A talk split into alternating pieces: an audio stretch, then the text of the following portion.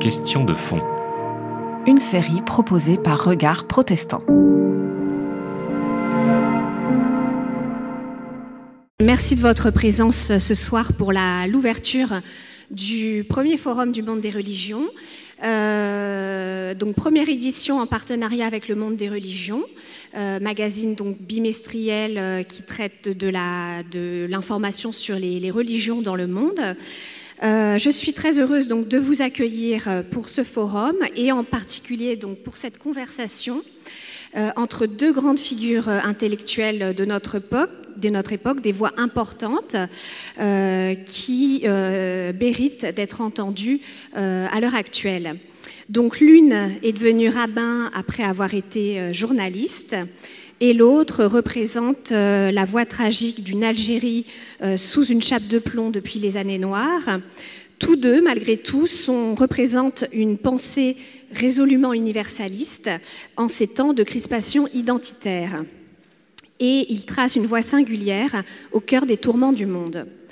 Euh, ils posent tous deux à leur manière, euh, l'une dans la tradition monothéiste et l'autre comme esprit libre, euh, cette question de savoir finalement si on peut vivre sans croire.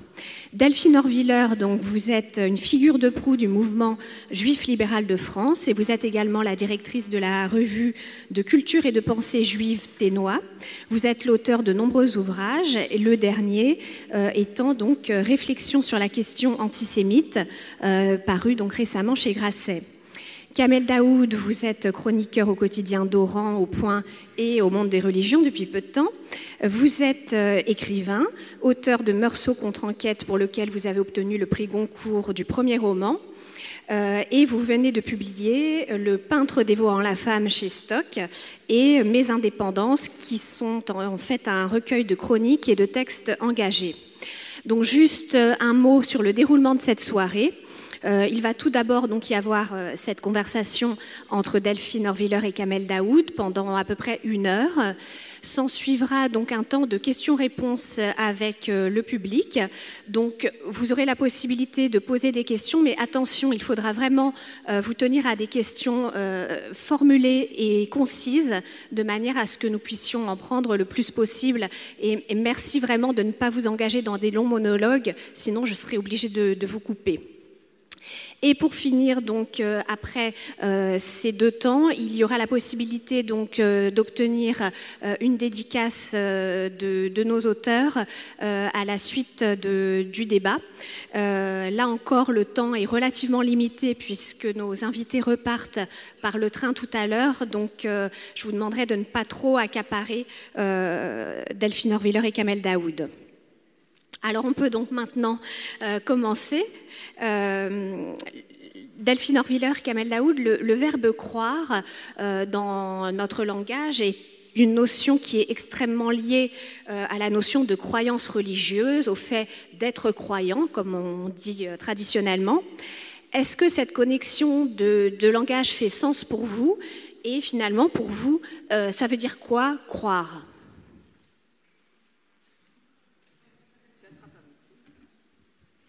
Bonsoir, est-ce que vous m'entendez? Oui? Voilà. Euh, merci beaucoup euh, d'être là, si nombreux, et, merci euh, beaucoup pour cette invitation. Je voudrais d'abord commencer en disant la joie que j'ai d'être aux côtés de Kamel Daoud ce soir et l'émotion aussi d'être à, ses côtés parce que voilà, il le sait pas, mais il a été pour moi une vraie source d'inspiration ces dernières années dans ses dans ses écrits en plein d'occasions. J'ai eu l'impression que il jouait le rôle d'un phare quand on était nombreux à être plongé dans l'obscurité. Il y avait quelque chose dans sa parole et dans ses écrits qui guidait beaucoup de gens. Donc voilà, je lui suis très très, euh, reconnaissant pour ce rôle qu'il a joué dans un temps euh, euh, qui est le nôtre et que vous avez tous constaté. On est, on est dans un temps euh, que moi je définis souvent comme étant un temps euh, d'haltérophobie. On connaissait l'haltérophilie, mais on ne connaît pas bien l'haltérophobie, euh, sans H, euh, celle qui consiste à avoir peur de tous les autres. Et, euh, et, ces autres, la plupart du temps, ces années, ils ont pris des visages euh, qu'on connaît, des visages euh, euh, de l'autre par excellence, le visage des femmes dans des traditions politico-religieuses, euh, de visage de ceux ou celles qu'on a éclipsés, le visage des minorités, des homosexuels, des juifs, souvent d'ailleurs pour des raisons parallèles. Et ça a été un sujet que j'ai traité dans, mon dernier livre, le lien notamment hein, entre la haine des juifs et la haine des femmes. On y reviendra peut-être. Alors, pour répondre à votre question, au départ, la seule chose qui m'a hésité à faire venir, c'était le thème que vous aviez choisi, parce que j'ai compris que vous alliez nous faire parler de croyance et de foi. Et moi, c'est un sujet dont je déteste parler. Ça peut vous sembler paradoxal euh, comme euh, rabbin, euh, mais je compte pas le nombre de fois où je participe à des dialogues, souvent à des dialogues interreligieux, et j'ai l'impression d'être dans ce que les Américains appellent un lost in translation. Vous savez, quand des gens utilisent des mots et vous n'avez aucune idée de ce qu'ils veulent vous dire. Euh, même si vous, comprenez leur langue, il y a quelque chose dans la traduction, dans votre langage, qui reste de l'ordre d'un intraduisible en fait. Et pour moi, le mot foi et le mot croyance fait partie de ces mots-là. Je compte pas le nombre de fois où je me retrouve dans des dialogues interreligieux, souvent d'ailleurs avec des interlocuteurs chrétiens qui me disent vous qui êtes une femme de foi, j'ai toujours envie dans ces moments-là de me retourner pour voir est-ce qu'il s'adresse à moi ou à quelqu'un euh, assis derrière moi, parce que je ne comprends pas exactement ce qu'on veut dire par là. Je crois que moi j'évolue dans une tradition religieuse où cette notion euh, est rarement utilisée, rarement véhiculée. On ne sait pas exactement comment dans le judaïsme on traduit le mot foi ou le mot croyance, parce qu'en réalité c'est pas ça le cœur du problème. Dieu n'est pas le cœur du problème dans le judaïsme. Il y a un nombre incroyable de blagues juives qui parlent de cela. Il y en a une euh, que je raconte souvent, vous m'avez peut-être entendu mille fois la raconter, mais c'est pas grave, vous ferez semblant de rire. Euh, c'est l'histoire de, juifs qui débattent pendant la nuit, des rabbins qui débattent pendant une nuit tout entière pour savoir est-ce que Dieu existe. Euh, et au petit matin, après des heures et des heures de discussion, ils arrivent à la conclusion que non, Dieu n'existe pas. Alors ils vont se reposer quelques heures, et au bout de quelques heures, euh, un habitant de la ville les croise dans la rue en chemin, tout ce groupe de rabbins, il leur dit mais euh, qu'est-ce que vous faites là euh, Où vous allez? Les rabbins répondent ben, on va à la synagogue, c'est l'heure de la prière. Alors l'autre leur dit mais je comprends pas. Vous avez débattu toute la nuit et vous êtes arrivé à la conclusion que Dieu n'existait pas. Pourquoi vous allez à la synagogue? Et les rabbins répondent qu'est-ce que ça a à voir? Et ça, c'est vraiment de la théologie juive. En fait, on considère que la question de la foi, et de la croyance, elle n'est pas centrale. Ce qui compte, c'est plutôt de quelle manière euh, l'homme va agir, de quelle manière on va s'inscrire dans un lien avec du transcendant, même si on n'est pas capable exactement de dire comment s'appelle ce transcendant, euh, quelle forme il va pouvoir avoir. Et une illustration de ça, c'est peut-être le fait que dans le judaïsme, on ne sait pas comment appeler Dieu. C'est un problème pour parler de foi et de croyance quand on n'a même pas de mots pour parler de Dieu. Il y a quatre lettres dans la Torah qui sont le nom de Dieu, ce qu'on appelle dans un langage un peu complexe le tétragramme. Et ce tétragramme, on n'a aucune idée de comment il se prononce. Ce qui est surprenant, je vous invite à réfléchir à ça, que les Juifs, on dit souvent qu'ils ont une mémoire incroyable. C'est des champions du souvenir. Ils se souviennent de plein de moments de leur histoire. Ils se souviennent de détails incroyables, par exemple de ce qui se passait au temple de Jérusalem lorsque celui-ci n'avait pas été détruit. On se souvient de comment euh, le grand prêtre s'habillait, dans quel ordre il, enfilait ses vêtements et combien de marches il montait et comment il procédait au sacrifice et avec quels doigts il aspergeait l'autel et combien de fois, enfin des détails incroyables. Mais le nom de Dieu, on a oublié. On ne sait plus du tout comment il se prononce. Et en fait, vous comprenez bien que volontairement, on ne sait pas comment se prononce le nom de Dieu, parce qu'en aucune manière on veut finir de le définir. À partir du moment où vous nommez le divin, eh ben, vous le définissez et comme le mot l'indique, si vous définissez quelque chose, vous êtes en train de le finir, d'en déterminer des contours, de l'incarner d'une façon qui est précisément contraire à la théologie juive, qui est dans un monde de Dieu non incarné, et presque dans un monde où Dieu s'est retiré. Alors ça semble profane de dire ça ou même blasphème, mais le judaïsme évolue dans un monde où, où on vit avec une forme d'absence du divin, ce que les mystiques appellent le tzimtzum, un mot que vous connaissez peut-être, le retrait du divin. Dieu n'est pas dans la pleine présence, dans l'incarnation. Et c'est parce qu'il est ressenti comme une présence et une absence à la fois, comme un indicible, un indéfinissable, quelque chose dont on ne sait pas parler, que les hommes vont rentrer dans l'histoire. Parce que s'ils prenaient toute la place, eh ben, on n'aurait pas de place pour agir. Et donc ils se retirent et les hommes entrent dans l'histoire. Et je crois que la religiosité, c'est la façon dont les hommes entrent dans l'histoire en se racontant des histoires sacrées. Voilà. C'est comme ça que moi je définirais le croire. Je vais m'arrêter là juste un instant, mais je suis bien conscient que ma réponse, elle est forcément frustrante. Je m'en rends d'autant plus compte que quand on a annoncé sur les réseaux sociaux notre débat, moi j'ai été fascinée de voir les réactions parfois virulentes que l'intitulé que vous avez donné à ce débat suscitait chez les gens. Je crois que c'était formulé de la manière suivante. Est-ce qu'on a besoin de, de croire pour vivre, quelque chose comme ça? Est-ce qu'on a besoin de croire pour vivre? Et moi, j'ai reçu un paquet de messages de gens qui me disaient, mais pas du tout, pas du tout. Je crois dur comme fer qu'on n'a pas besoin de croire. Ce qui est une phrase assez amusante. Il y a beaucoup de gens qui ont une croyance très très forte dans le fait qu'on n'a pas besoin de croire. Et ça, on dirait presque une blague juive.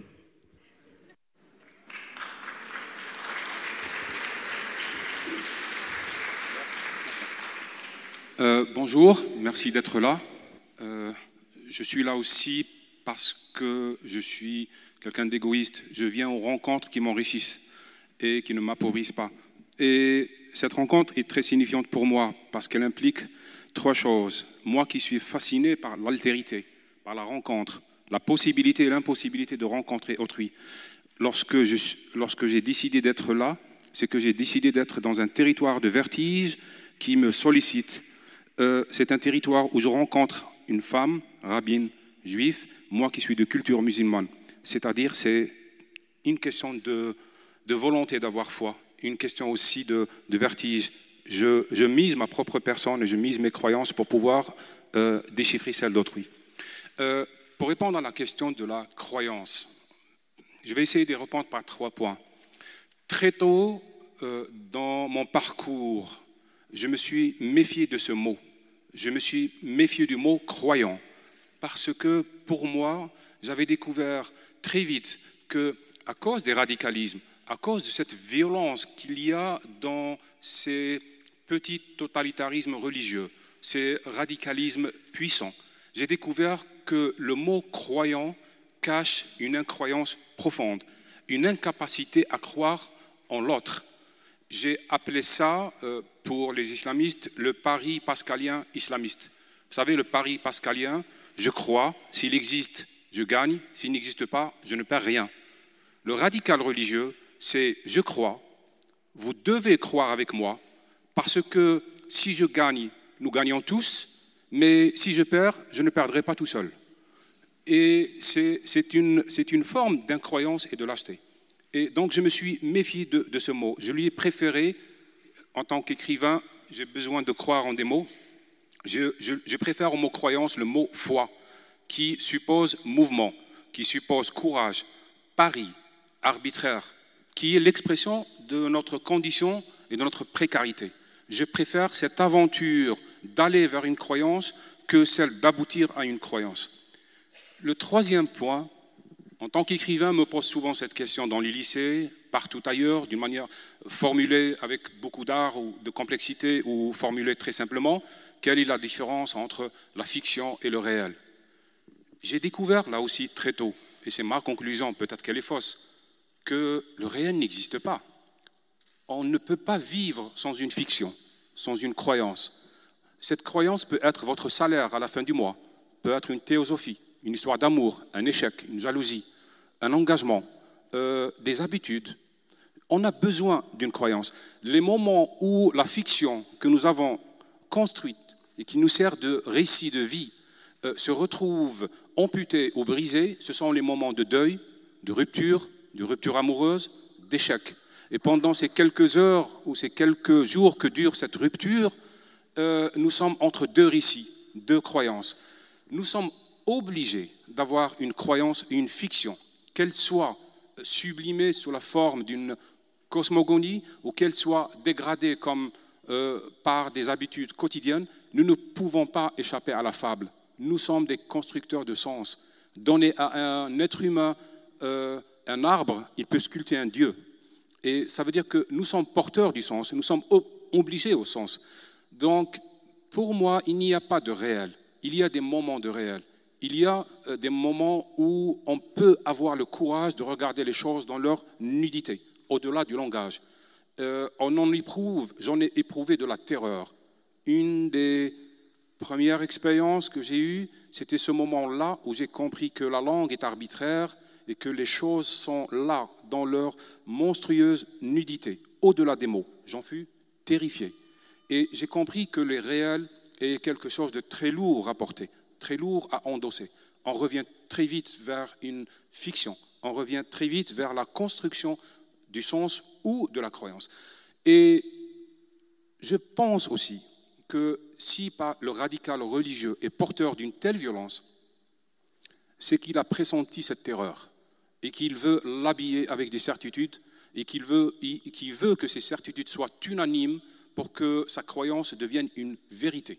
Et que sans cette obligation, cette violence faite à la croyance des autres dans leurs différences, euh, il ne va pas surmonter sa peur. Donc, oui, la croyance euh, est là, elle est insuffisante, elle est euh, précaire, elle est nécessaire, c'est tout ce que nous pouvons opposer au monde dans sa nudité, mais la croyance n'est jamais la vérité. Dès que la croyance devient une vérité, elle devient terreur, elle devient violence, elle se dégrade. Donc, je crois, j'essaie de construire du sens, de donner du sens. Je conclus sur cette très belle, ces deux phrases de deux écrivains que j'aime beaucoup. Borges disait que tout présent est anachronique, parce que nous avons besoin d'un récit du passé que l'on colle sur notre présent pour pouvoir le supporter. Sans ce récit-là, on sera terrorisé. Régis Debray disait autrement la chose en formulant ainsi Nul n'est contemporain de son présent. Et là aussi, on est dans le domaine de la croyance. En conclusion, la croyance, pas ce, que, ce n'est pas l'expérience la meilleure que je peux avoir du réel, mais c'est l'expérience commune, c'est l'expérience de tous les jours, c'est tout ce que nous avons trouvé pour le moment croire en ce que nous ne verrons pas pour le moment et parier. Mais j'aime les croyances comme aventure individuelle. Je n'aime pas qu'elles se transforment en institution ou en théologie. Euh, dès qu'elles se transforment, elles se dégradent, je deviens méfiant, je les, repousse. J'aime aller vers ce Dieu, comme je l'ai dit, tout seul et à pied, et j'aime lui dire deux ou trois mots lorsque je le verrai, ce qu'il y a eu trop de courtiers entre nous et que je préfère la rencontre directe que les malentendus entretenus. Merci.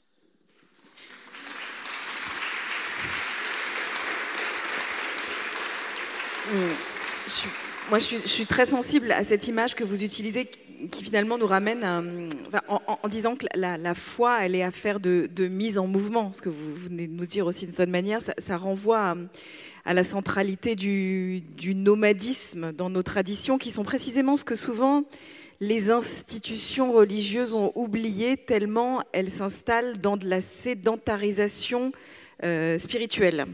Euh, à l'origine de, des traditions monothéistes, c'est troublant de voir la place qu'a eu la mise en mouvement. Enfin, tous les héros de nos textes sont des nomades, c'est-à-dire en fait des gens qui croient parce qu'ils ont cessé de croire. En fait, c'est troublant, c'est-à-dire qu'ils croient parce qu'ils ont changé de paradigme, ils ont changé de fiction, ils ont changé de narratif, ils ont quitté un monde qui croyait autre chose et ils se mettent en route. Et je trouve que ça, on ne le dit pas assez souvent dans la façon, on le dit même en réalité presque jamais, dans la façon dont on enseigne nos traditions religieuses. On oublie à quel point tous les héros sont des gens qui se sont arrachés. Alors, euh, bon, à l'origine de nos trois traditions, moi je parle souvent de lui parce que pour moi c'est celui qui l'incarne le mieux, c'est Abraham ou Ibrahim. C'est un homme qui naît quelque part et qui entend un appel euh, qui lui dit arrache-toi de là. En fait, cet appel lui dit va, quitte le pays de ton père, la maison qui t'a donné naissance, va vers le lieu que je t'indiquerai. Il quitte la Chaldée pour aller vers une terre promise. Il devient un nomade géographique et spirituel. Un hébreu, c'est la traduction exacte du mot hébreu. Il est quelqu'un qui passe, qui traverse. Et donc, ce personnage, son identité, il la doit pas du tout à son origine et à sa naissance et à la foi de ses pères, mais il la doit au fait qu'il a quitté la foi de ses pères. Et en fait, il doit son identité au fait qu'il n'est plus identique au lieu de sa naissance. Et en fait, cette histoire, elle se rejoue euh, dans toutes les traditions. Le judaïsme, il se raconte son histoire à partir de l'événement fondateur qui est la sortie d'Égypte, c'est-à-dire au fait que le pays qui a été notre matrice, l'Égypte, est un lieu qu'on a quitté vers lequel on ne retournera pas. Euh, le personnage de Jésus incarne la mise en route, c'est-à-dire le départ d'une famille biologique pour aller vers un destin spirituel. Et l'islam commence à compter le temps à partir du moment où euh, Mahomet se met en route, à partir de l'Égypte. Ça veut dire qu'on s'est choisi des héros qui disent ⁇ Je ne crois plus à ce qu'on croyait avant moi ⁇ Et dès lors, la question que tout croyant devrait se poser, c'est qu'est-ce que ça veut dire d'être leurs héritiers?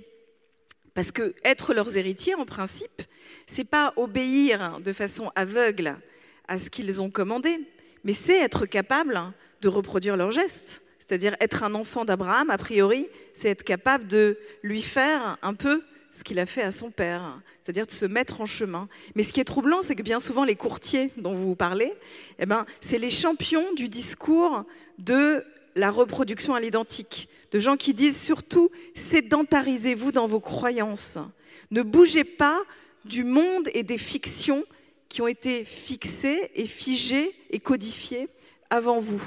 Et la fiction narrative dont euh, vous parlez, la fiction par excellence de tous les fondamentalismes, c'est celle qui consiste à dire c'était vachement mieux avant. C'est celle qui consiste à dire revenons à l'âge d'or d'un bon vieux temps qui a été perturbé ou altéré par notre rencontre avec l'Occident, avec les autres, avec les femmes, avec que sais-je encore. Et c'est troublant comme tous les fondamentalismes partagent une obsession de la sédentarité de l'âge d'or. Je suis tout à fait d'accord. Et, cette idée que j'aime beaucoup, c'est celle du nomadisme. Donc, euh, euh, j'aime cette idée de mouvement. Et ce que je récuse, ce que je ne veux pas, c'est cette idée d'arriver. Euh, quelque part. Et ce que vous dites par rapport aux fondamentalistes du monde entier, c'est qu'ils ont un rapport très complexe au temps.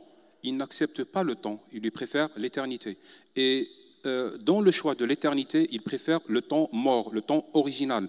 Tous les mouvements sont des mouvements de, de, recul et de restauration, pas seulement d'un passé, mais d'un moment du passé.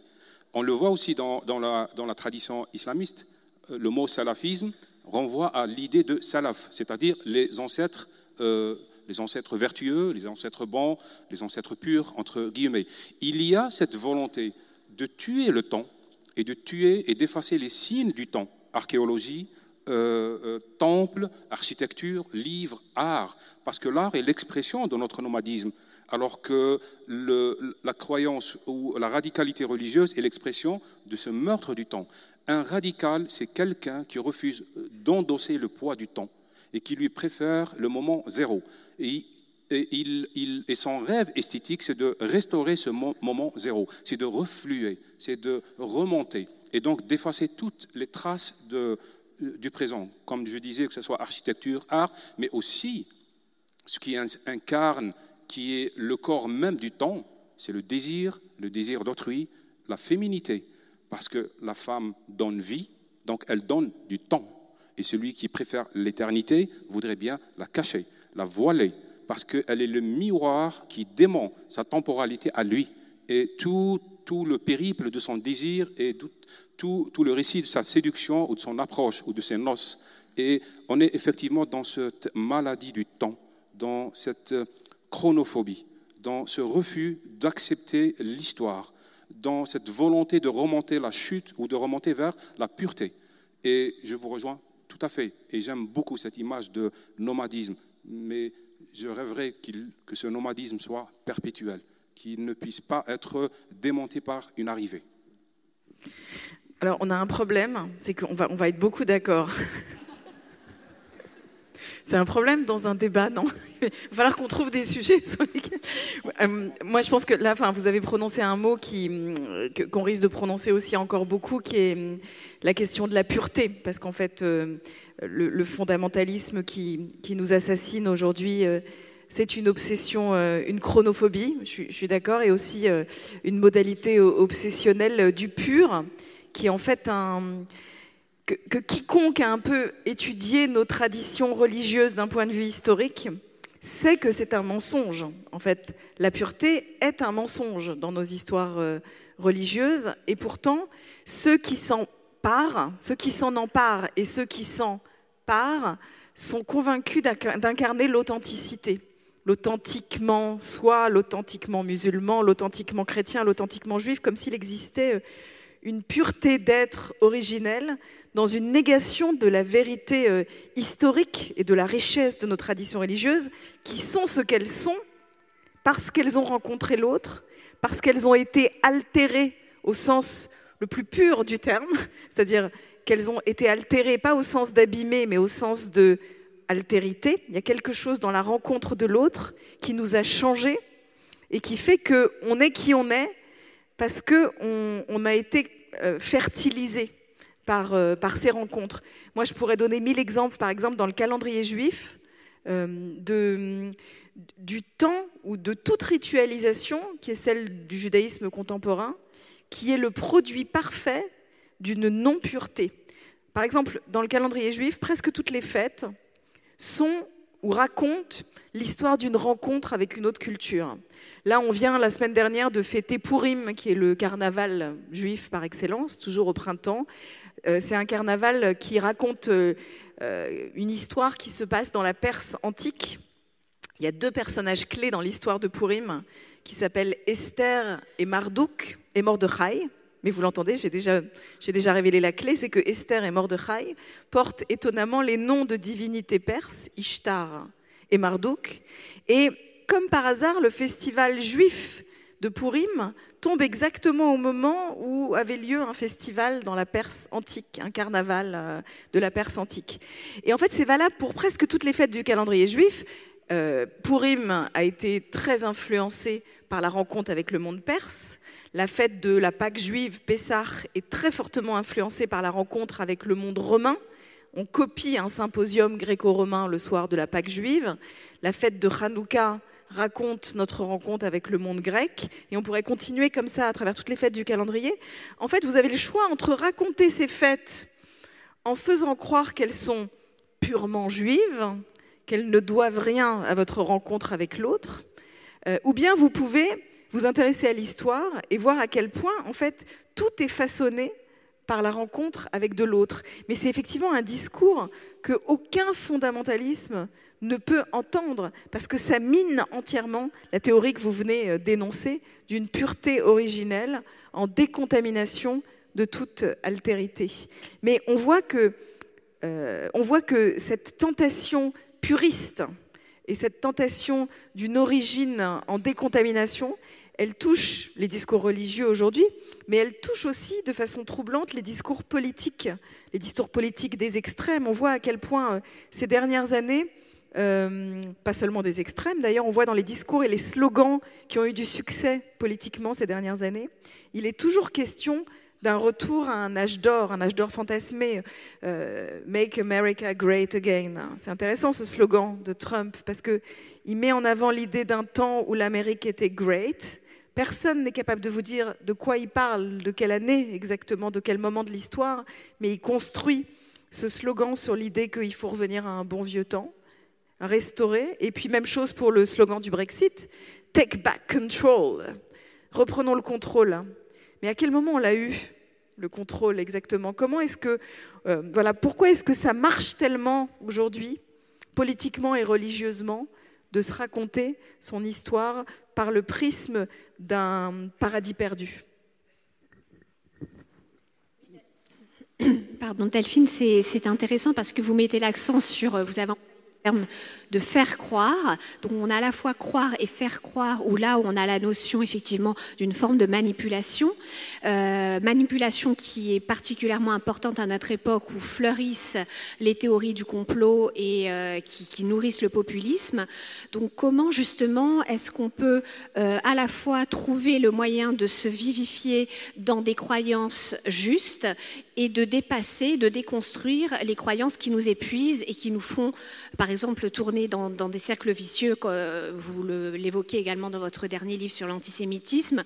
Comment comprendre qu'on retrouve cette forme de croyance, ces mythes autour des juifs, alors qu'on sait à quel point euh, ça a provoqué le chaos à travers le monde?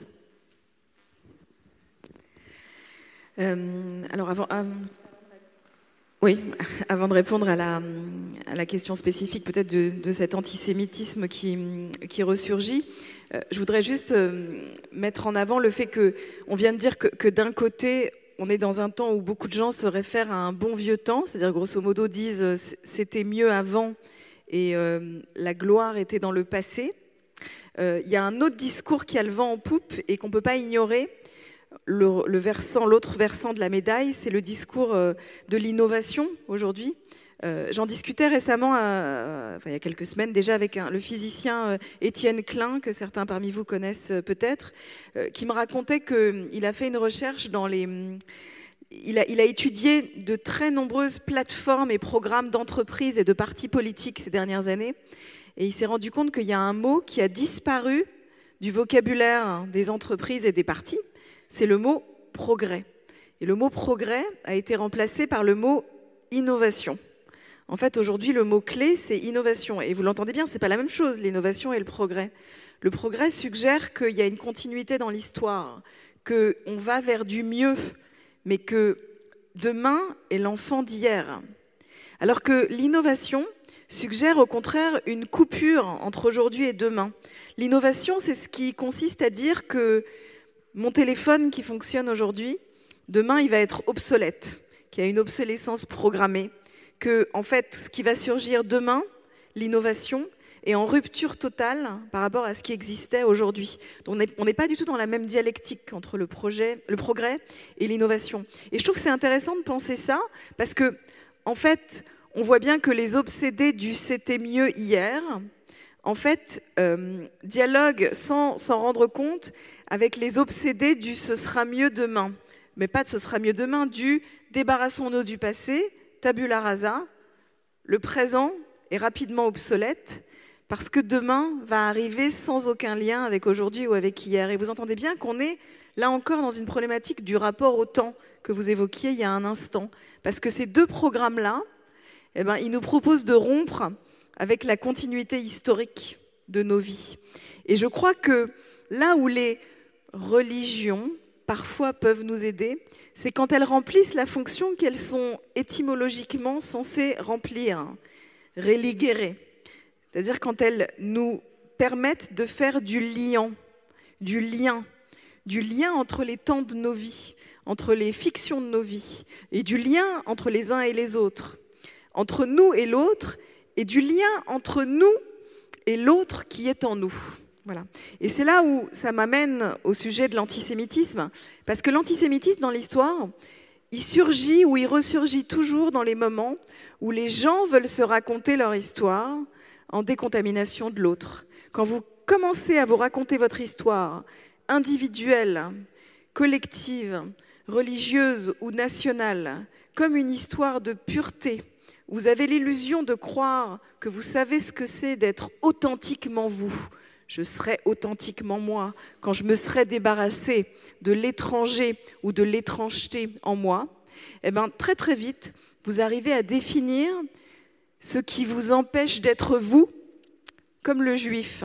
Parce que le juif, en tout cas celui que les antisémites euh, haïssent, c'est toujours le nom qu'ils donnent à ce qui les empêche d'être eux-mêmes. D'ailleurs, il n'y a pas besoin qu'il y ait de juifs pour qu'il y ait des antisémites. On le voit bien, il y a plein de pays dans le monde aujourd'hui où il n'y a pas de juifs et où il n'y a plus de juifs. Et on trouve encore beaucoup d'antisémites. Parce que l'antisémite, en fait, pour lui, le juif est le nom de quelque chose qui bien souvent n'a pas grand-chose à voir avec les juifs. Ce qu'il déteste à travers le juif, je le disais tout de suite, c'est ce qui l'empêche d'être lui-même. C'est ce qui crée de la porosité dans son monde, un danger de contamination, de la faille, de la faillite, de l'échec. Vous l'entendez dans le discours antisémite, le motif récurrent, c'est qu'on accuse les juifs d'avoir ce qu'on aurait bien aimé avoir, d'être là où on aurait bien aimé être. Comment ça se fait que les juifs, ils ont l'argent et le pouvoir et la baraka et de la chance et des liens avec le pouvoir et que sais-je encore, tout ce dont on les accuse à travers l'histoire? En fait, on les accuse, et on a beau démontrer à quel point c'est pas vrai, ça change rien, on les accuse toujours d'avoir usurpé la place qui aurait dû vous revenir. Et en fait, ce que l'antisémite énonce dans sa haine des juifs, c'est sa faille existentielle. C'est le fait qu'il se perçoit comme dans, dans une situation de faille, de faillite ou d'échec, et qu'il va fixer sur le juif la responsabilité de ce qu'il ne peut endosser lui-même. Donc c'est une faillite existentielle dont le juif est le nom dans la psyché antisémite. Et on n'en vient pas à bout si on ne se penche pas sur cette question euh, existentielle, identitaire. Tout individu, tout groupe et toute nation qui se trouve dans cette obsession identitaire de l'authentiquement soi sera sur la pente de l'antisémitisme et le verra surgir face à lui. Kamel Daoud, comment euh, est-ce que vous vous situez davantage voilà, comme un esprit libre, euh, disons allergique, pour reprendre une expression que, vous aviez employée euh, lors d'une interview allergique aux institutions, aux rites et aux religions? Comment, euh, quand on n'a pas de croyance vraiment euh, à proprement parler religieuse, on transcende le sentiment d'angoisse qui peut découler de ce non-rattachement? J'ai un ami qui disait à Alger, euh, une religion, c'est un livre qui a bien marché. Donc on peut écrire des livres pour pallier au manque de croyances orthodoxes et, cette perte de confiance dans les dogmes et dans les rituels. Personnellement, j'ai dû reconstruire une, une croyance et une fiction personnelle, qui est l'histoire de ma vie, ou l'histoire des romans que j'essaye d'écrire et qui pallie à cette, à cette défaite des croyances euh, orthodoxes. Mais j'ai dû aussi réfléchir très tôt à l'idée de l'éthique. Qu'est-ce qui m'empêche de tuer quelqu'un d'autre? Qu'est-ce qui m'empêche de me tuer moi-même? C'est la question fondamentale, c'est la question du meurtre. Et elle se reformule autrement pourquoi je veux tuer l'autre, pourquoi je le déteste, pourquoi je peux être antisémite, ou je peux être islamophobe, ou je peux être anti-ceci et cela? Donc il fallait que je reconstruise en moi une éthique. Et l'éthique, elle part d'un principe, à mon sens. Elle ne peut pas partir de mille principes, mais d'un seul.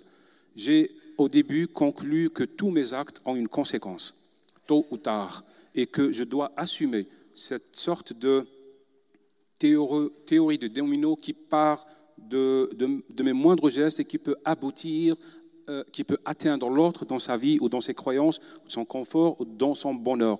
J'ai conclu que je suis responsable d'absolument tout et pas uniquement de ce que je dis, ce que je fais dans certains environnements, mais y compris dans le moindre petit geste. J'ai découvert et redécouvert ma vie comme une responsabilité absolue. Donc c'est à partir de là que j'ai commencé à essayer de construire une, une vision du monde qui ne soit pas dépendante des dogmes et des rites. Maintenant, revenons à la croyance religieuse. Souvent, je suis présenté comme quelqu'un qui est anti-musulman ou anti-islam parce que les propagandes euh, du moment, avec Internet, etc., aiment euh, la fabrication du traître. Je ne suis pas contre les musulmans, je ne suis pas islamophobe. Ce que je demande, c'est la liberté de croire ou de ne pas croire. Ce que je voudrais voir venir, c'est c'est le retour de l'idée du Dieu et du divin à l'intime propre, qui ne soit pas euh, une sorte d'obligation faite à autrui, une obligation de domination, de soumission, ou bien une prise d'otage de l'espace public. Cela, je le refuse. Si je dois chercher un Dieu, c'est mon aventure. Si je crois l'avoir trouvé, c'est mon aventure. Si je le crois l'avoir perdu et que je décrive cette perte, c'est mon aventure. Donc, euh, la croyance, elle peut être individuelle, elle peut être de, l'ordre de, l'intime, et elle peut être un choix aussi personnel et un choix de, responsabilité. Euh, tout cela pour revenir aussi à ce que vous disiez tout à l'heure sur cette dégradation Et j'ai beaucoup aimé cette, cette, proximité entre le mot altérité et le mot altération, parce que rencontrer l'autre, c'est être altéré et accepter cette remise en, remise en jeu de sa propre intégrité. Et c'est une obligation qui nous est faite, parce que la vie, ce n'est pas une bibliothèque, c'est une gare de voyageurs. On ne rencontre que l'homme. Euh, euh, on a en face de soi que l'homme. Dieu n'est pas visible. Mais la seule chose dont je suis certain, c'est mon désir ou euh, mon refus de rencontrer l'autre. Et cette altérité peut se dégrader. Elle peut retomber dans la forme monstrueuse des théories du complot, de l'antisémitisme, du rejet de l'autre, du racisme, euh, de l'indifférence à, autrui. Elle peut se rehausser et elle devient une sorte de, d'admirable solitude où à la fois on est, on est, on est, euh, on est sûr que l'on ne peut pas rencontrer l'autre absolument. Et c'est tout le désespoir de l'extase autant que de l'orgasme. Mais mais à la fois, on est sûr que la seule rencontre plausible, c'est celle de celui que j'ai en face de moi. J'aime réfléchir le religieux comme la rencontre non pas d'un homme et d'un Dieu, mais d'un homme avec un autre homme. J'aime réfléchir le religieux comme une possibilité de d'endosser, de vivre, de partager le corps d'autrui par la caresse, par l'amour, par l'orgasme, ou bien par l'amitié, par l'admiration. J'aime que cette intimité soit redécouverte et décrite par la littérature, par l'art. Quand je regarde un tableau, je suis dans la rencontre d'autrui, la possibilité de rencontrer autrui alors qu'il est déjà mort. Quand je lis Oscar Wilde, je suis dans cette intimité universelle qui est revendiquée à la fois par la religion autant que par l'art et la littérature. C'est ce que j'aime. Et donc, dans cette sorte de, cette sorte de choix que j'ai entre tuer l'autre ou le rencontrer, j'aime cultiver cette inquiétude, où à la fois je ne suis pas sûr d'être seul dans le monde, je ne sais pas qu'est-ce qui se passe en dehors de cette salle, mais j'entends, je déchiffre, je lis, euh, euh, j'ai les traces et je sens les traces de quelque chose d'autre qui n'est pas moi, qui peut être un Dieu ou ces traces, mais qui donne tout son sens au reste du monde qui est en dehors de cette salle. C'est ce que j'aime dans le religieux. J'aime son pari intime je n'aime pas sa déclinaison euh, en dogme et, en rite. C'est ce que je récuse, c'est ce que je ne peux pas supporter. Peut-être à cause d'une histoire personnelle, d'une histoire culturelle, d'une histoire politique en Algérie. Euh, quand on a vécu une guerre civile, il est très difficile de croire quelqu'un qui vous parle de Dieu. Mais comme je le dis souvent, et ce n'est pas un jeu de mots, c'est une conviction profonde, je préfère la bonne foi à la foi. Je préfère aller euh, et chercher tout seul, quitte à ne pas trouver, que de revenir et de dire que j'ai trouvé.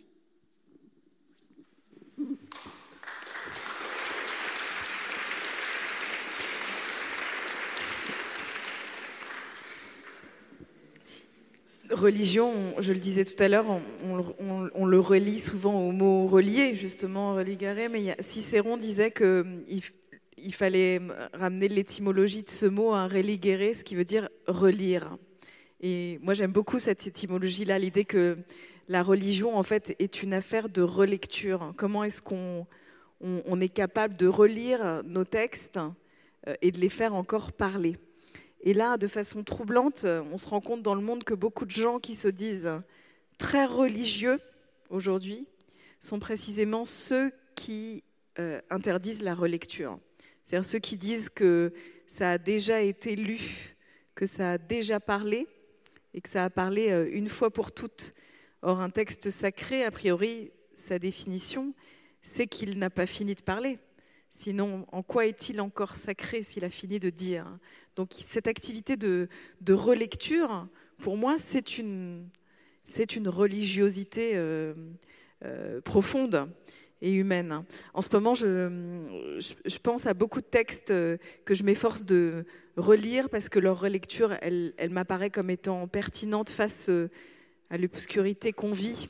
Euh, j'y pensais cette semaine en, lisant le très beau livre d'Amin Malouf, que peut-être certains parmi vous ont lu, qui vient de sortir, qui est un livre où il parle du, du, naufrage des civilisations et de son angoisse qu'on aille vers une forme de de fin du monde, vraiment tel qu'on l'a connu, par l'obscurité dans laquelle euh, on est plongé. Euh, et, je ne sais pas de penser en lisant ce livre à, tous ces récits dans, la Bible qui parlent de monde détruit. Il y a plein de récits de destruction du monde, de fin de monde dans la Bible. Il y a, hum, il y a par exemple euh, un moment très célèbre qui est celui de Sodome et Gomorre. Vous savez, euh, Dieu intervient dans le monde à un moment donné et il annonce à Abraham qu'il va détruire les villes de Sodome et Gomorre euh, parce qu'elles sont dans la dépravation. Alors il y a une mauvaise interprétation de cette dépravation qui est malheureusement celle que la culture populaire a retenue, qui est l'idée que Sodome et Gomorre ont été détruites pour des questions de dépravation sexuelle. En fait, la, la légende à l'origine ne raconte pas cela. Elle dit que la raison pour laquelle Sodome et Gomorre a été détruite, c'est que dans ces villes-là, eh ben, on, ne faisait plus de place à l'étranger. Et qu'en fait, elles ont été détruites parce qu'il euh, était interdit d'y être euh, dans l'hospitalité, d'accueillir l'autre. Et que c'est ça qui a, euh, qui a réduit Sodome et Gomorre en, poussière l'incapacité à faire de la place à l'autre. Et puis il y a un contre-exemple, il y en a même plusieurs, mais il y en a un célèbre qui est euh, la ville de Ninive, dans le livre de Jonas. Beaucoup de gens connaissent l'histoire de Jonas. Vous savez, c'est ce prophète étrange à qui Dieu confie une mission et il veut pas y aller. Alors il monte dans un bateau et il est finalement avalé par une baleine et ça lui donne l'opportunité de méditer dans les profondeurs de l'océan. Et finalement, il accepte de se rendre dans la ville de Ninive, qui est une ville qui existe encore aujourd'hui au Proche-Orient. Et pour que Ninive ne soit pas détruite, eh ben, il va lancer un appel à la population de Ninive qui va être sauvée parce qu'elle est capable d'opérer une introspection et de se regarder dans le miroir. Ninive est capable de sortir de ses certitudes et c'est comme ça qu'elle est sauvée. C'est ce que j'aime le plus dans toutes les figures bibliques que je, que je croisais, que je ne croise plus, c'est la figure de Jonas. Ce prophète qui est, qui est à moitié, quelque part, si on revoit un petit peu le, casting mythologique de l'époque. C'est un prophète qui, d'abord, euh, qui a été confronté à cette question de l'altérité, qui pour moi est très contemporaine. Parce que la question de Jonas, qui a été envoyé pour sauver Ninive, c'est celle-ci. Pourquoi je suis obligé de sauver des gens que je n'aime pas, qui sont mes adversaires et qui m'ont fait du mal? C'est la question fondamentale. Pourquoi je vais m'intéresser à leur sort? On est dans ce moment de rupture où un Dieu local se découvre une vocation universelle. Euh, et la réponse à cette question, elle se fait euh, d'une manière très rocambolesque. Jonas refuse d'endosser le devoir d'altérité. Il s'enfuit. Et ce que je trouve admirable, pas en tant que croyant, mais en tant qu'écrivain, c'est comment le jeu se fait entre lui et le divin tout au long de ce récit. À un moment, le Dieu de l'ordre, celui qui lui parlait, se dégradait en Dieu du hasard. Le hasard, c'est l'ancêtre d'un Dieu. Et Jonas, parce qu'il a refusé son Dieu, se retrouve dépendant d'un jeu de dés et d'un tirage au sort. Et donc, on le jette par-dessus bord. Et il est recraché par une baleine sur une île. Et il revient. Et il est démenti aussi dans sa vocation, parce que son Dieu finit par sauver Ninive et le démentir, lui. Et en même temps, il y a cette formidable conclusion que je trouve extraordinaire. C'est que ce prophète est placé dans une situation d'ostracisé, de quelqu'un qui est exclu, qui est en marge. Il pleure, il est en souffrance, il est sous le soleil, on fait pousser un arbre au-dessus de sa tête, et cet arbre meurt, et Jonas pleure pour cet arbre. Et j'y retrouve cette maladie contemporaine que j'appelle moi le cloisonnement de conscience, c'est-à-dire notre capacité à voir la douleur d'autrui sans en ressentir, sans, en, ressentir cette douleur, ni l'obligation de la soulager. Euh, à la limite, Jonas, c'est un homme contemporain qui a un souci énorme pour l'écologie et pas pour l'humanité. C'est quelqu'un qui se soucie d'un arbre, mais pas d'une ville entière. Et c'est une dégradation aussi de la conscience d'autrui. Et cette conscience-là, moi, je ne la reproche pas personnellement uniquement à l'Occident. La tradition intellectuelle voudrait que moi, intellectuel du Sud, je débarque en Occident pour vous dire, vous êtes tous coupables. Ceci est votre problème entre vous et votre conscience. Par contre, moi, je sais de l'autre côté que je suis coupable. Parce que moi aussi, j'ai dégradé ma conscience d'autrui. Mon rapport à l'altérité en des radicalités, en des refus, des monades, un, un repli sur moi-même. Je suis sensible euh, à ce que pourrait subir un musulman en Occident, mais je ne suis pas sensible à ce que peut subir un migrant subsaharien en Algérie ou en Tunisie. Il y a une dégradation de ma conscience. Je suis aussi là aussi Jonas. Et ce que j'aime dans cette figure biblique, c'est que c'est un prophète qui a laissé une magnifique histoire qui n'a pas été écrite, il n'a pas de livre sacré, et j'aime cette précarité, j'aime cette révolte, j'aime ce, parcours qui le pousse. Et il y a une expression magnifique à la fin qui dit, il s'est enfui dans, euh, le, sens contraire de son Dieu. Et j'adore cette expression dans le sens contraire. C'est-à-dire, on va euh, jusqu'au bout de soi-même, de son humanité, pour pouvoir la, retrouver. C'est une vieille fable, mais elle est étrangement contemporaine. Et surtout, elle inscrit Jonas dans une humanité euh, très puissante, une humanité qui, a une responsabilité défaillante, comme parfois euh, euh, chacun d'entre nous. Et ça, c'est une conversation que, j'ai souvent eue avec des, amis. Des amis islamologues. Alors j'ai sorti un livre avec Rachid Benzine il y a un, peu plus d'un an, un dialogue judéo-musulman, où on a été amené à parler de cette problématique de l'humanité des héros. Il se trouve que hum, dans la tradition rabbinique, euh, on est très à l'aise avec la, faille des héros. C'est-à-dire qu'on n'a aucun problème à dire que, hum, finalement, euh, les, patriarches, euh, les héros et les prophètes euh, avaient beaucoup de problèmes relationnels. on dit par exemple que Moïse, c'était pas un bon mari et pas un bon père, hein, que le roi David, il a fait énormément d'erreurs et il a, il a été dans l'immoralité une bonne partie de sa vie. Donc il y a une critique parfois très rude à l'égard des héros du texte, hein. ce qui est beaucoup moins facile dans l'islam, hein où il y a un rapport au héros du texte qui est un rapport idéalisé et qui, pour le coup, rend beaucoup plus difficile, je crois, et c'est un vrai défi, à mon avis, pour l'islam aujourd'hui, euh, de permettre aux lecteurs d'avoir, de s'identifier avec les personnages parce qu'ils sont décrits dans leur infaillibilité et à mon avis, c'est un vrai défi euh, religieux pour l'islam aujourd'hui euh, et pour les vents de la réforme qui peuvent y, souffler. Comment est-ce qu'on peut faire pour rendre aux héros, comme à Jonas, leur pleine faille et leur pleine humanité? On parlait, on parlait responsabilité des hommes, on parlait aussi, vous faisiez référence Delphine, au livre d'Amin Malouf sur le naufrage des civilisations. Il termine son livre par une citation de l'écrivain euh, Calderon de la Barca qui dit, euh, au fond, le, le pire n'est jamais certain. Est-ce que dans ces temps un peu sombre que nous traversons, est-ce que tous les deux, vous trouvez encore des éléments qui vous donnent à croire en l'humanité? Et je pense en particulier à vous, Kamel, euh, et à l'exemple de la révolution algérienne qui est arrivée un peu contre toute attente. Est-ce que ça vous permet de retrouver finalement une forme de foi ou de croyance en la capacité de l'homme à assumer sa responsabilité? Je me suis fait un devoir d'espérer, de continuer à espérer à l'époque où on n'y croyait pas.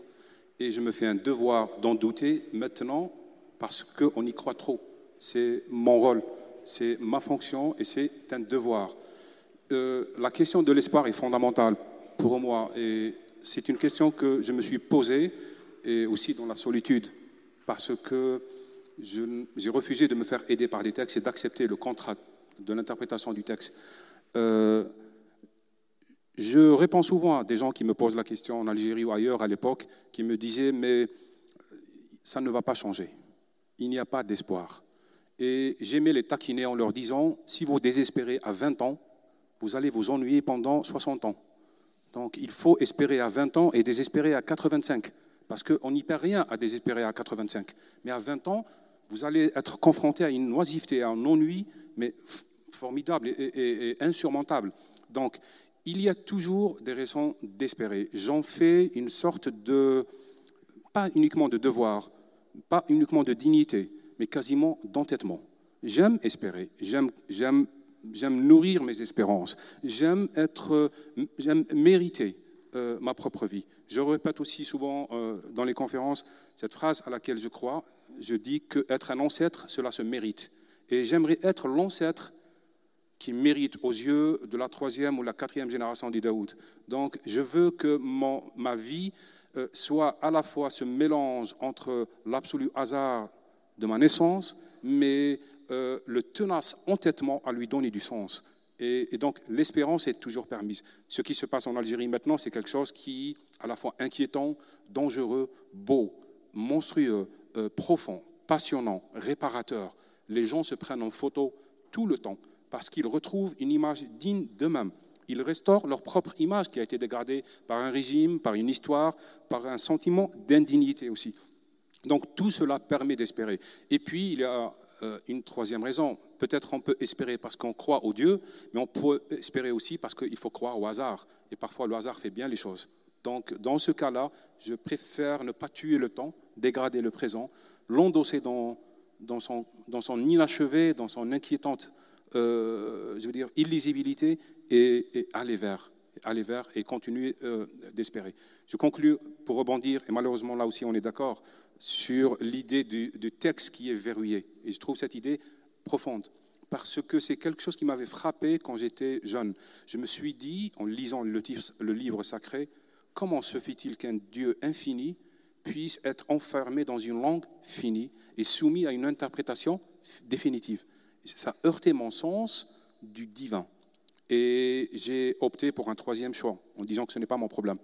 Mais fondamentalement, effectivement, il faut déverrouiller le droit, euh, plutôt reconquérir le droit à l'interprétation, déverrouiller le texte, faire en sorte que le texte soit un texte et non un prétexte pour faire, pour, faire des choses ou pour asseoir une, euh, une, fausse certitude. Je suis tout à fait d'accord dans, dans, cette, dans ce que vous dites sur réintroduire la faillibilité de l'humain au sein même, dans le champ même du, sacré, pour qu'on puisse y aller, s'identifier. Le mythe est né pour à la fois raconter euh, ce qu'il y a de faillible en nous et comment on peut s'en sortir. Si on clôt le mythe, si on le verrouille, on ne pourra pas s'en sortir. On aura un texte mort, donc, et au bout du texte mort, un Dieu mort qui ne sert à rien. Donc, euh, en conclusion, oui, j'aime espérer. De toute manière, on n'a pas le choix.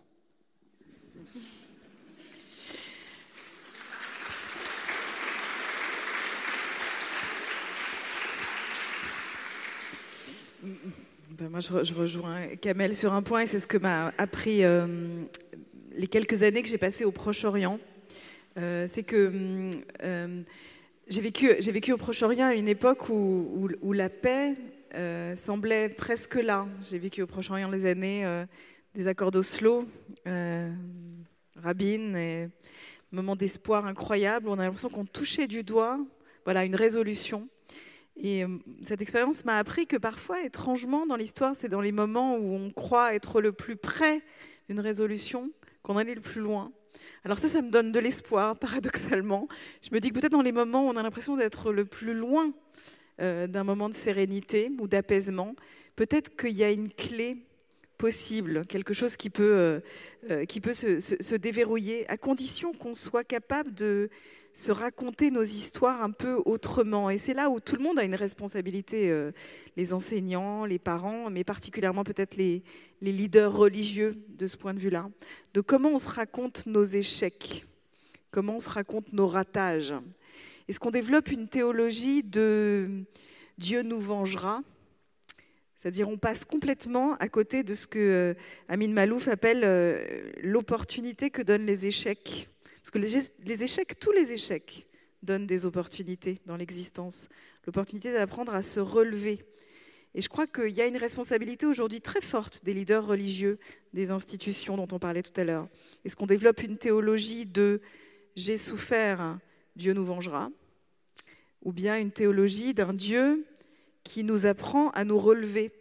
Et on a tous les outils qu'il faut pour développer cette pensée religieuse-là. Moi, j'ai toujours à l'esprit le fait que nos trois traditions monothéistes, elles prient dans des postures très différentes. Les juifs y prient debout, les chrétiens y s'agenouillent et les musulmans se prosternent. Donc a priori, le langage de nos postures religieuses ne raconte pas la même histoire, si ce n'est qu'à travers ces trois positions de prière, on raconte qu'à la fin, on se relève. Merci.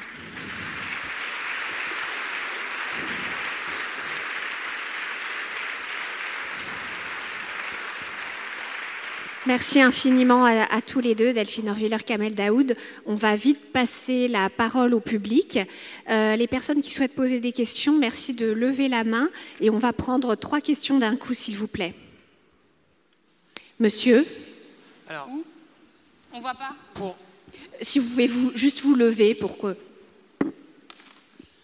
Alors, je vous remercie pour votre euh, intervention. Alors pour euh, étendre le, contradictoire de cette rencontre, euh, permettez-moi d'invoquer la, citation d'un athée célèbre, Karl Marx, qui répond à, cette problématique. la religion, à quoi ça sert? La religion, c'est l'opium du peuple. Je voulais savoir votre point de vue sur, cette citation. Merci. On va prendre une deuxième question. Monsieur Devant. Si vous pouvez vous, lever peut-être, s'il vous plaît. Euh, bonjour. Madame Orviller, vous avez donné une, euh, définition de la religion à partir d'un verbe latin, mais moi j'ai entendu il y a déjà très longtemps Michel Serres, qui est un philosophe, dire qu'en fait, euh, religion, ce n'est pas l'idée de relier, mais que religion, ça vient de reléguer et que le contraire de la religion, je trouve ça admirable, c'est la négligence. Donc se préoccuper d'eux, hein, que ce soit de la terre, du monde, des animaux, des hommes, se préoccuper d'eux, le contraire serait, selon Michel Serres, la négligence. Je trouve que c'est beaucoup plus fort comme la négligence. Oui, merci. Merci. Une troisième question et après on répond euh, aux questions. Si vous pouvez lever la, euh, voilà, là-bas, s'il vous plaît. Euh, bonsoir. Vous avez euh, défini, enfin ce soir le thème c'est peut-on vivre sans croire? Vous avez défini ce que c'est croire, mais maintenant je voulais savoir ce que vous pensez du fait de vivre simplement. Très belle question, merci. C'est vaste. Hein Alors allons-y sur l'opium du peuple. Bah, très brièvement, je crois que hum, quand on dit que la, religion est, l'opium du peuple, moi je crois que, hum, que, que ce n'est pas vrai juste de la religion. Je crois que tous les ismes de l'histoire sont potentiellement l'opium du peuple. On l'a bien vu à travers l'histoire, de quelle manière, à partir du moment où une pensée va finir en isme, se définir en isme, en communisme, en nazisme, en ultranationalisme et dans tous les ismes des religions, sont des moments de l'histoire où la pensée fait fondre un individu et un sujet dans sa pleine subjectivité, dans une masse et dans un nous. Et quand on dit nous, on est toujours dans un abus de langage. Quiconque dit nous parle à la place de quelqu'un, parle pour quelqu'un, pour un absent.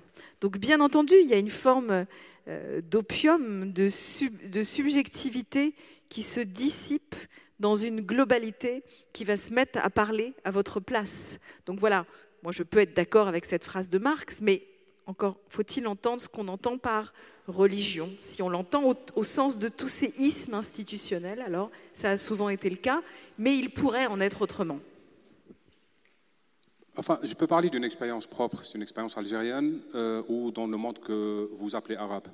Euh, c'est vrai que la citation prend tout son sens. Nous avons affaire à des régimes qui, qui encouragent beaucoup les fanatismes religieux parce qu'il est plus facile de gérer un croyant qu'un citoyen, parce qu'il est plus facile de promettre le paradis que de le fabriquer parce qu'il est plus facile de disperser les gens autour d'un invisible mis en sursis que de les rassembler dans un forum où ils demandent des comptes, où ils, demandent, ils exigent leurs droits, leurs dûs, et un regard sur leur argent, sur leurs enfants et sur leur, sur leur vie.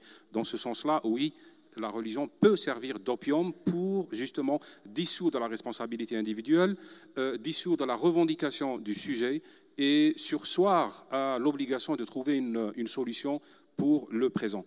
Mais euh, c'est pour ça que je suis quelqu'un qui n'aime pas euh, quand il y a transformation et dégradation du religieux en religion, ou du religieux euh, ou de, de, la foi plutôt, ou de la croyance intime en quelque chose de collectif. Je m'en méfie. je l'ai vu dans mon propre pays, dans d'autres pays voisins.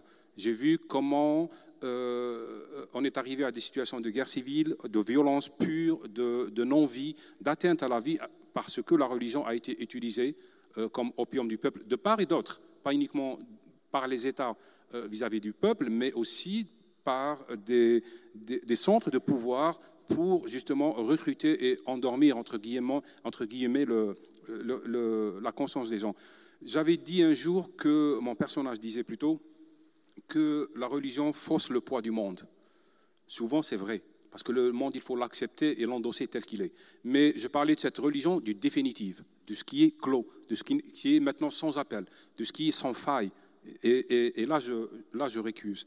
euh, je conclus sur cette phrase que j'aime bien répéter, que les islamistes ne sont pas, euh, enfin, euh, dans, nos pays, dans nos géographies, les islamistes ne sont pas les enfants des révolutions, ce sont les enfants des régimes et des dictatures. Ce sont eux qui transforment les religions en opium. Et quand il y a révolution, il y a remise en question de ce contrat-là. Il y a une brève, tragique, monstrueuse désintoxication qui dure parfois trop courte, enfin, qui ne dure pas beaucoup de temps beaucoup.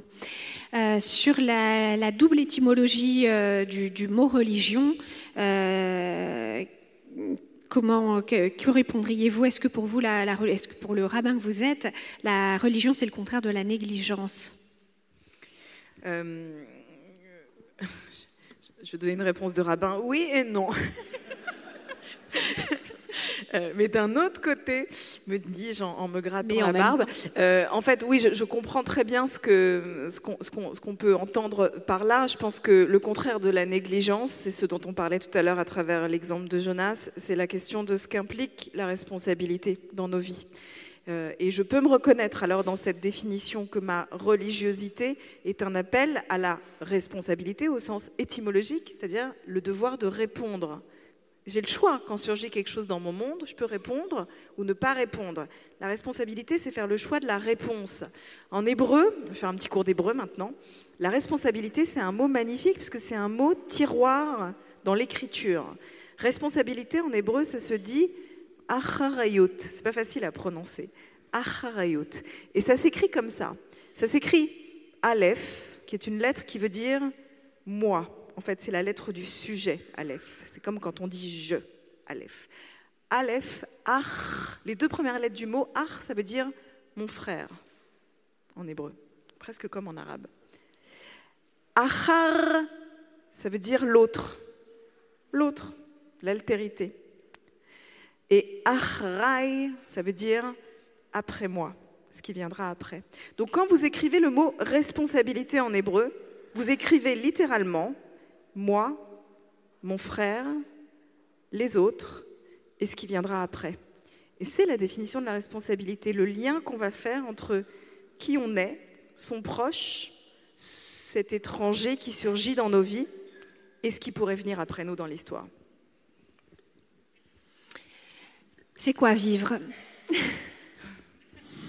faudrait chanter une chanson maintenant, je crois. Mais vas-y, je vais, je vais Allez-y, allez-y. Pour moi, c'est assumer.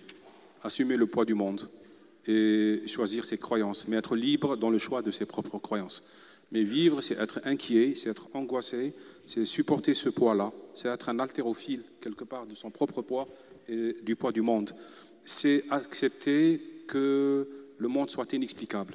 J'ai toujours dit que les gens qui partent de l'idée que le monde a un sens finissent par commettre l'absurde. Ils tuent et que les gens qui acceptent que le monde soit absurde finissent par produire du sens. Donc vivre, c'est produire du sens, mais accepter un capital de départ qui est l'inexplicable et qui est le précaire, l'angoissant, ce, qui fait peur, mais qui est à la fois splendide et qui est en nous et hors de nous. C'est ce que j'appelle vivre. Vivre, c'est être inquiet avec délice. Merci.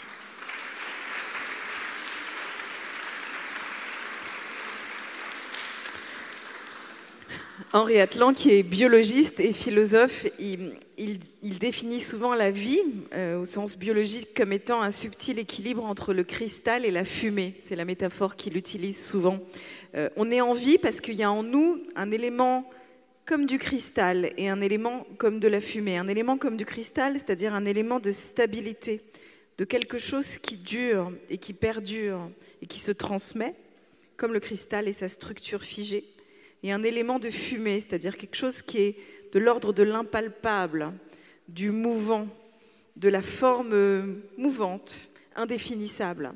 Euh, et mm, en biologie, c'est vrai, la garantie de la vie, d'une certaine manière, si on utilise cette métaphore biologique, c'est que l'ADN se transmet presque comme du cristal, mais des contextes nouveaux, on va dire l'épigénèse, un environnement différent va faire que à ADN égal, quelque chose de différent de notre génome s'exprime, qu'il y a un changement permanent, une mutation permanente dans notre expression, dans notre possibilité d'être. Donc biologiquement, on est à la fois, quand on est en vie, comme du cristal et comme de la fumée. Et je crois que ce qui est vrai en biologie est vrai philosophiquement et est vrai religieusement. Je crois que nos traditions religieuses, euh, elles sont en vie quand elles savent que quelque chose à travers elles perdure, mais change, qui a en elles un élément de stabilité, mais forcément un élément de nomadisme. Et quand elles y renoncent, c'est là où elles sont morbides et mortifères. Merci beaucoup.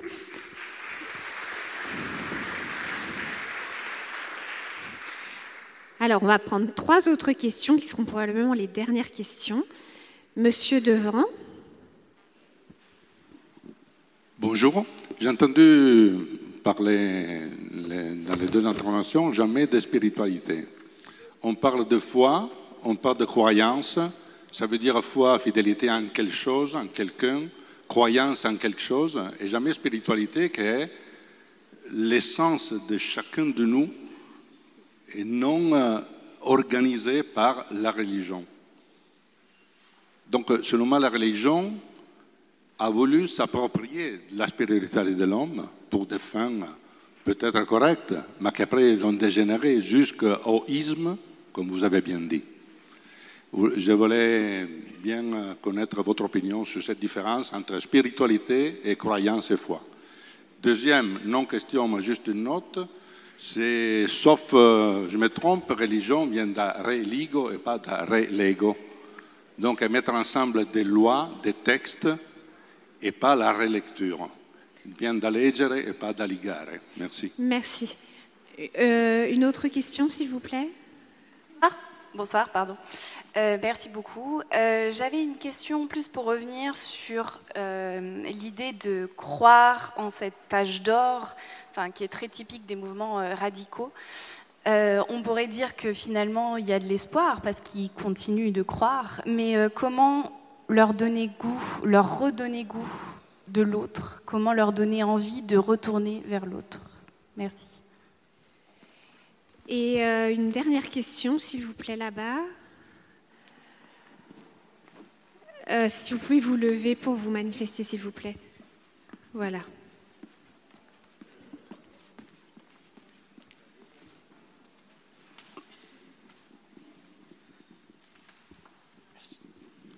Madame, monsieur, merci pour vos interventions et votre impliquement, votre implication, pardon. C'est stress. Euh, je souhaitais vous poser la question suivante. Quels sont, selon vous, les enjeux actuels des religions pour poursuivre sur la voie ininterrompue du progrès, celle que vous aviez évoquée auparavant? Merci. Euh, alors pour euh, la, première question, est-ce que vous faites une différence, Delphine Orviller, entre spiritualité et religion? La, spiritualité, euh, euh, c'est vrai dans, toutes les langues, en français, en hébreu aussi, ça a quelque chose à voir donc avec l'esprit, c'est-à-dire avec le souffle. Euh, la spiritualité, elle commence dans la Bible quand l'homme vient à la vie, Adam. vous vous souvenez peut-être de cet épisode dans la Bible, dans la Genèse, Dieu lui souffle dans les narines et alors l'homme prend vie. Et c'est ce souffle du divin qui définit notre spiritualité. Ce qui est intéressant, c'est que au départ, si vous me permettez ce jeu de mots, la spiritualité, c'est du vent. On sent C'est du, vent, euh, mais c'est du, vent, c'est quelque chose qui souffle en nous et qui implique qu'on ne l'a, et c'est important, on ne peut être spirituel que s'il y a en nous du vide, que s'il y a en nous de l'espace. Et à partir du moment où vous êtes plein, plein de certitude, plein de vous-même, eh ben, vous ne pouvez plus être spirituel parce qu'il n'y a pas pratiquement physiquement l'espace pour que quelque chose souffle en vous. Voilà. Donc la spiritualité, c'est la conscience particulière d'un vide intérieur, qui donc marche main dans la main avec le doute, parce que qui dit vide dit doute. Et les religions institutionnalisées, elles remplissent une fonction qui est totalement différente. Elles créent le cristal dont je parlais tout à l'heure. Et en fait, parfois le cristal, il est aussi nécessaire dans le système pour que quelque chose perdure. En fait, les deux fonctions, cristal et fumée, spiritualité et religion, eh ben, c'est les fonctions dans les textes que remplissent l'opposition entre les prophètes et les prêtres.